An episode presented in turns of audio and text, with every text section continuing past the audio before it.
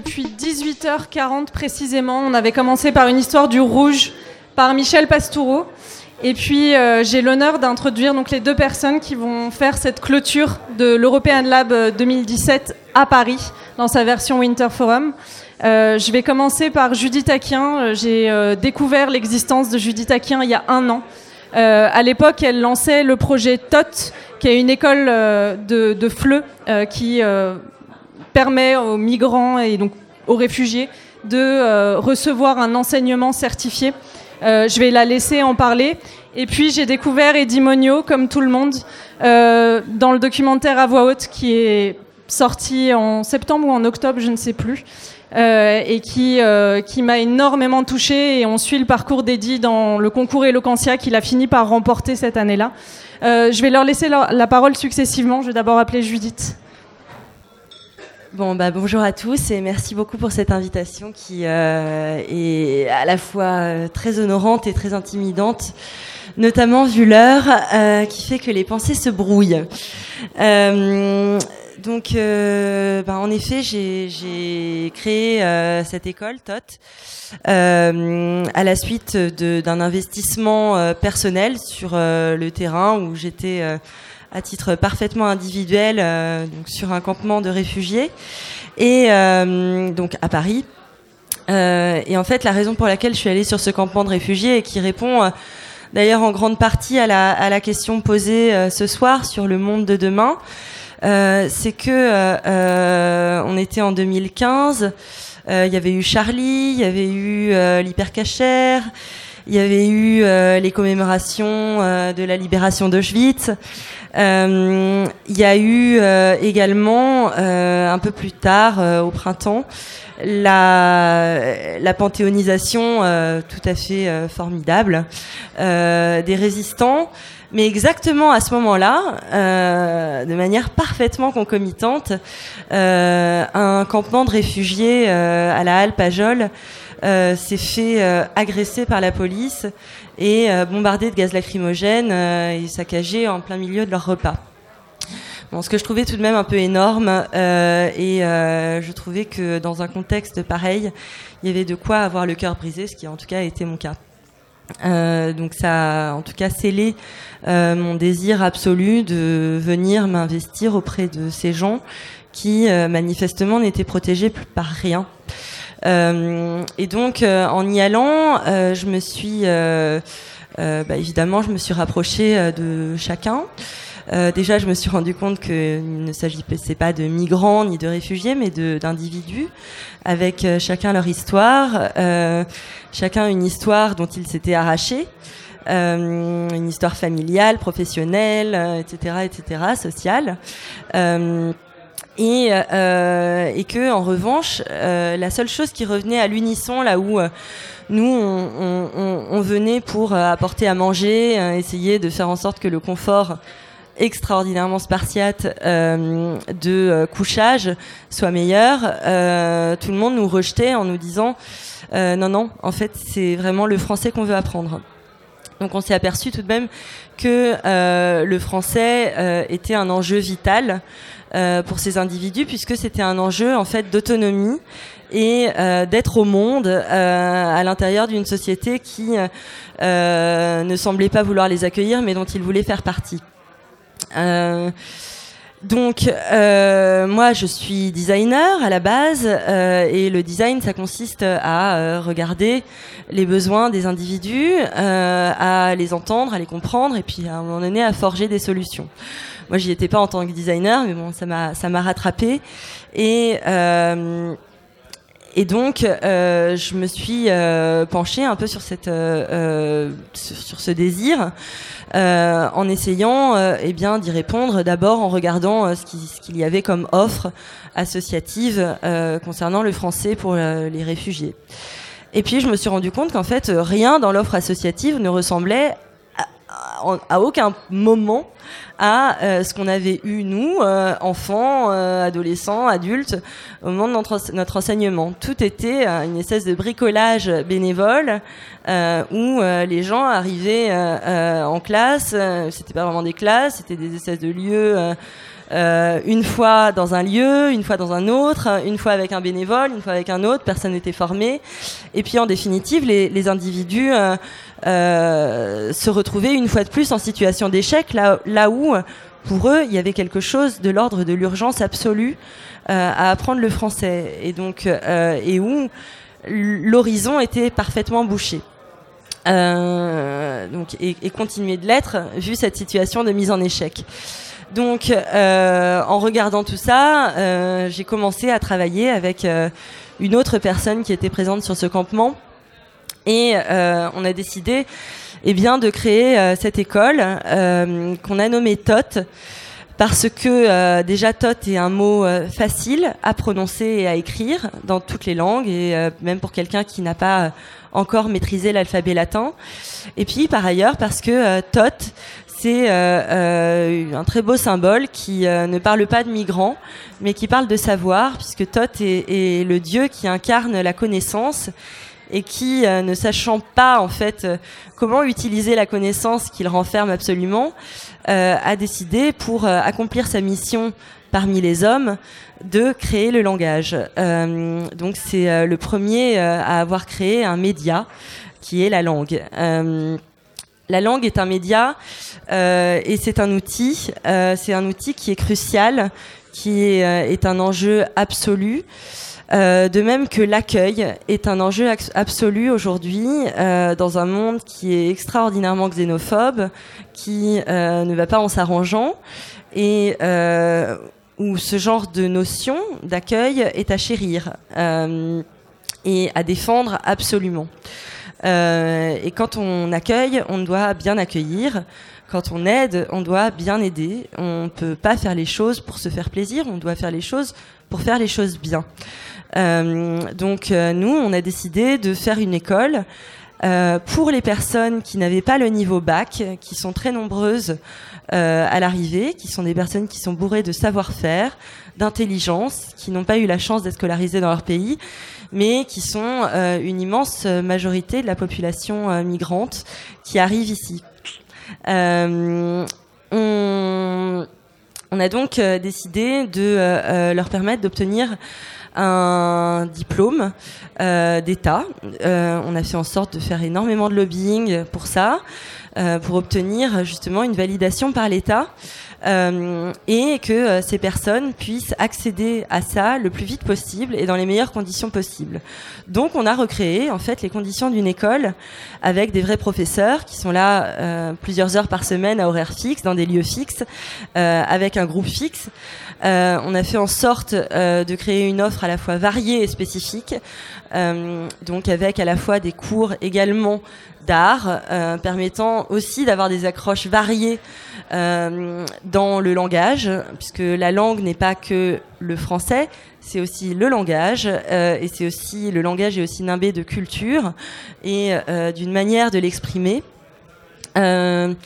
On a fait aussi en sorte de créer une offre d'orientation professionnelle, puisqu'on ne peut pas imaginer enseigner à un public adulte euh, sans aucune visée, même, même avec un diplôme, il faut que la visée soit nette et que l'horizon soit net. TOT, c'est aussi transmettre un horizon à tous, et c'est très important. Euh, et euh, de manière beaucoup plus spécifique, on a également euh, voulu insérer à l'intérieur de ce dispositif une aide psychologique, puisque des centres comme Primo Levi, qui font un travail formidable avec les réfugiés sur leur post-trauma et, et le traumatisme de l'exil en général, eh bien sont surbookés. Donc on a internalisé aussi une compétence psychothérapeutique là-dessus, ce qui permet aux âmes de se délester et à l'apprentissage de se faire. Euh, nos sessions durent 16 semaines, ce qui est un temps court, mais ce qui a permis à euh, plusieurs personnes qui n'avaient jamais tenu un stylo de leur vie, y compris dans leur pays, d'apprendre à lire, à écrire et à s'exprimer en français, euh, d'obtenir des scores absolument exceptionnels au diplôme, donc d'obtenir entre 70 et 78 sur 100 au diplôme, ce qui est formidable. Euh, et euh, euh, j'ai envie de dire inespéré, mais en fait c'est pas du tout le bon mot puisque c'est exactement espéré. Le, mot d'ordre de Tot, c'est nous allons travailler et vous allez réussir. Ça a été prononcé par l'une de nos professeurs au moment de la première rentrée, et c'est exactement ça. Euh, avec ce dispositif qui est un dispositif digne, respectueux pour euh, les adultes qu'on accueille. Ce ne sont pas des enfants, ce sont bien des adultes. Euh, ce sont pas des migrants, ce sont bien des individus. Euh, on a obtenu 93% de taux de diplomation à notre diplôme. Euh, Aujourd'hui, on accueille 67 euh, nouvelles personnes pour euh, la deuxième session. Et on compte continuer. Euh, c'est des conditions qu'on va euh, pouvoir maintenir du reste parce qu'on a la joie d'être euh, lauréate de, je dis lauréate parce que on est trois cofondatrices de euh, du grand concours qui s'appelle La France s'engage euh, et qui euh, offre des dotations qui permettent à des initiatives sociales et solidaires de se maintenir. Donc on va pouvoir maintenir notre activité. Encore faut-il, euh, pour maintenir notre activité, évidemment, que euh, tous les réfugiés et demandeurs d'asile continuent d'être accueillis. Euh, c'est donc un combat à mener, à mener pendant les élections. Il faut aller voter, c'est très important, pour ne pas laisser la place à un vote xénophobe qui éviterait à notre société de s'honorer elle-même. C'est quoi imaginer demain politiquement en une phrase euh, pour les réfugiés qui sont en France actuellement? Alors, imaginer demain pour les réfugiés, c'est leur proposer, comme je le disais, un accueil digne. Euh, un accueil digne, ça demande des outils. Euh, et la langue, c'est le premier outil pour que les gens s'autonomisent. C'est euh, pas prendre les gens pour des enfants pour, pour des gens dans le besoin, mais c'est pour prendre des gens euh, comme des êtres euh, autonomes, par défaut. J'aimerais qu'on applaudisse ouais, très fortement Judith Aquin. Et, enfin, pour clôturer cette soirée qu'on a quand même dédiée à la jeunesse, ça aurait été trop bête de se priver d'Eddie Monio, euh, à qui je vais laisser pour le coup le parterre. voilà.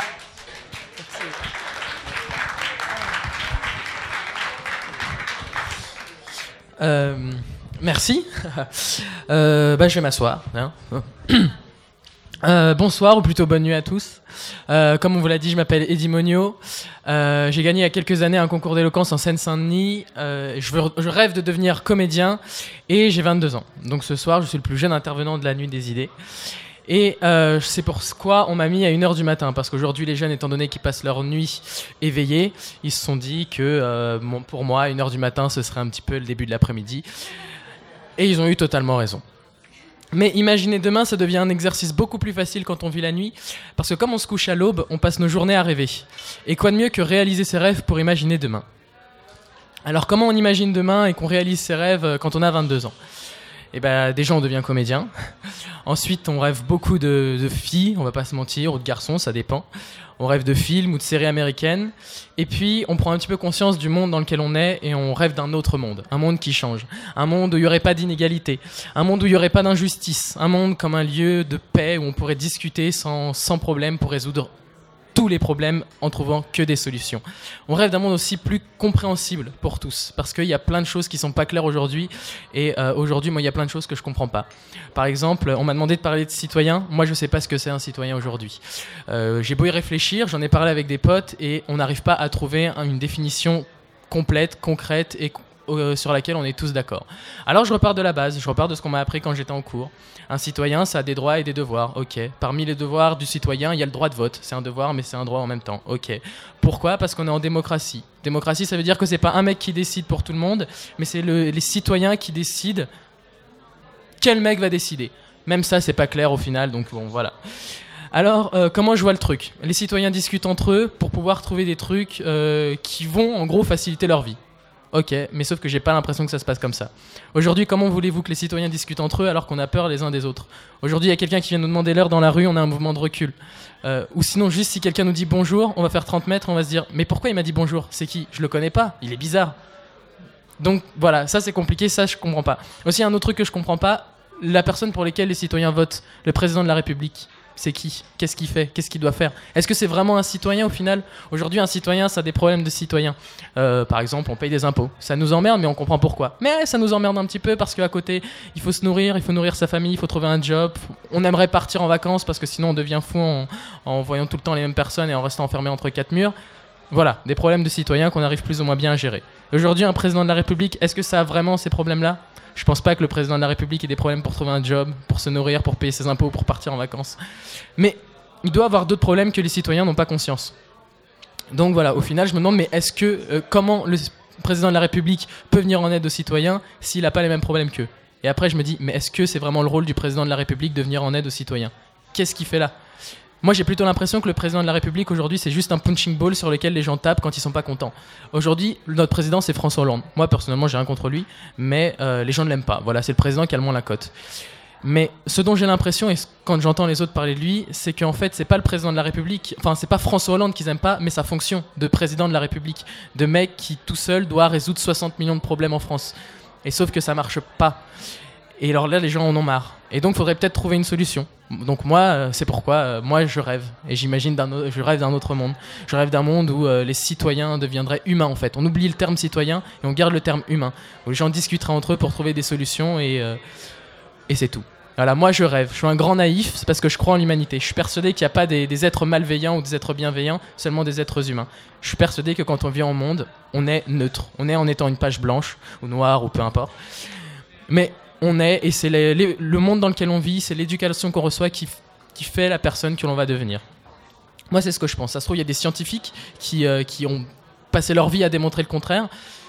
Ça se trouve, ils ont des preuves comme quoi euh, l'être euh, humain, déjà dès le fœtus, est malveillant ou bienveillant, mais moi, j'ai pas connaissance de ces preuves. Et je préfère, je choisis d'être naïf et de croire en l'humanité. Voilà. c'est pourquoi moi, je crois, je crois en l'humain et Comment j'imagine demain? J'imagine demain dans un monde où on discute ensemble, où on oublie, les frontières, où les frontières arrêtent d'être des murs parce qu'on se serait rendu compte qu'en fait, si les frontières sont des murs, bah en fait, on est enfermé. Et donc moi, je vois les frontières plutôt comme des portes qu'on ouvrirait de temps à autre pour pouvoir échanger, pour pouvoir discuter, pour pouvoir voir une autre culture, un petit peu comme ce qui se passe aujourd'hui à la nuit des idées. Et donc voilà, moi je suis un grand naïf et je suis un grand rêveur. Et d'ailleurs, euh, au vu de l'heure, l'aube approche et je vais bientôt aller me coucher afin de rêver de demain pour imaginer mes rêves. Merci de votre attention.